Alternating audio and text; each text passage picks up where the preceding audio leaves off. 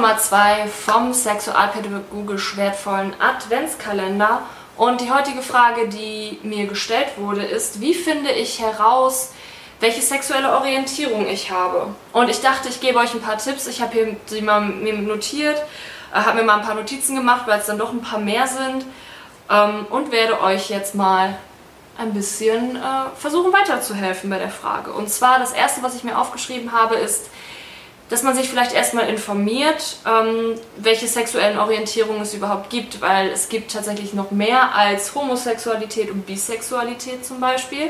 Da gibt es noch ähm, ganz großes Spektrum und da könnt ihr euch am besten zum Beispiel beim Queer-Lexikon schlau lesen. Das ist so die, der erste Tipp, den ich euch geben würde. Vielleicht findet ihr da auch schon raus, ah okay, ähm, da kann ich mich am meisten mit identifizieren oder auch nicht. Hm. Ansonsten mh, mm, müsst ihr immer so ein bisschen gucken, was empfindet ihr. Schaut euch zum Beispiel erotische Materialien an. Damit meine ich nicht unbedingt direkt Pornos, könnt ihr natürlich auch machen. Ne, dabei muss man auch immer ein bisschen beachten, dass es nicht immer die Darstellung, die ihr seht, nicht immer der Realität entsprechen, dass äh, Sexualität in der Realität nochmal ein bisschen anders aussieht.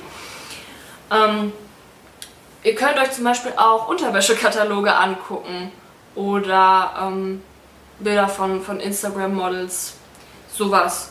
Und da könnt ihr ja auch schon mal schauen und vielleicht ein bisschen, es klingt jetzt so ein bisschen esoterisch, aber ihr versteht, was ich meine, wenn ich sage, ihr spürt in euch rein, ihr guckt einfach mal, ähm, welche Erscheinungsbilder sprechen mich an. Also wie gefallen mir die Körper, die ähm, Personen, die abgebildet sind.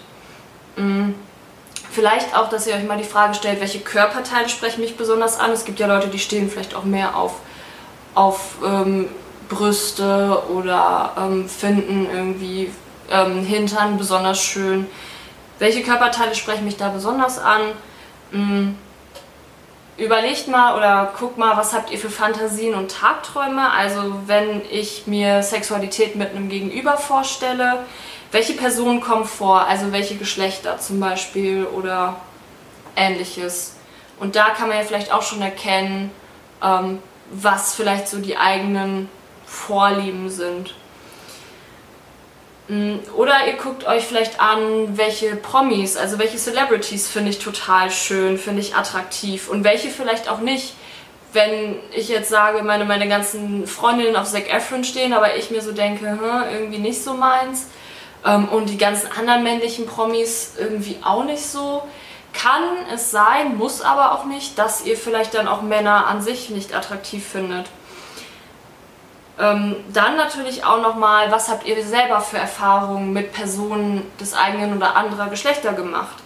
Ähm, und da natürlich auch nochmal die ganz zentrale Frage, welche Erfahrung hat mir denn besonders gut gefallen? Was fand ich richtig heiß? Ähm, oder auch natürlich, in wen war ich schon mal verknallt. Ihr könnt ja mal überlegen, auf wen stand ich denn schon mal alles und dann auch gucken, waren es vielleicht eher männliche, weibliche Personen, waren da vielleicht auch mal ähm, Transpersonen dabei oder Interpersonen. Mhm. Ja, und ähm, was ich auch nochmal zum Schluss sagen sollte, was ich auch nochmal ganz wichtig finde, ist, dass sexuelle Orientierung nicht also keine festgeschriebene Sache sind, sondern die können sich auch im Verlauf des Lebens ändern. Und meine ganz persönliche Position ist auch nochmal, dass man als Individuum, also quasi du alleine, entscheidest, ob, ähm, ob du dich überhaupt mit irgendeiner sexuellen Orientierung labeln möchtest und natürlich mit welcher du dich labeln möchtest. Ähm, ich bin kein Fan davon, dass Leute einem das von außen zuschreiben, weil ähm, ja, also ich persönlich mache das auch nicht so gerne, weil ich mir halt auch denke, who am I to judge? Und die Person wird sich schon das Label finden, wenn sie eins haben möchte, mit dem sie sich auch wohlfühlt. Und das ist halt das Wichtigste. Klar kann man vielleicht Hilfestellung von außen geben und vielleicht sagen, okay, ähm, für mich hört es sich vielleicht so und so an, aber dann natürlich auch fragen, ist das für dich so stimmig? Kannst du dich damit identifizieren und nicht sagen, jo, du bist ganz klar heterosexuell. Und das mache ich an den und den Punkten fest.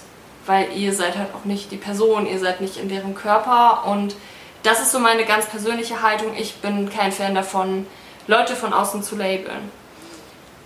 aber wie man vielleicht herausfindet, welche sexuelle Orientierung eine andere Person hat, das kommt nochmal in einem anderen Türchen vor. Also bleibt gespannt.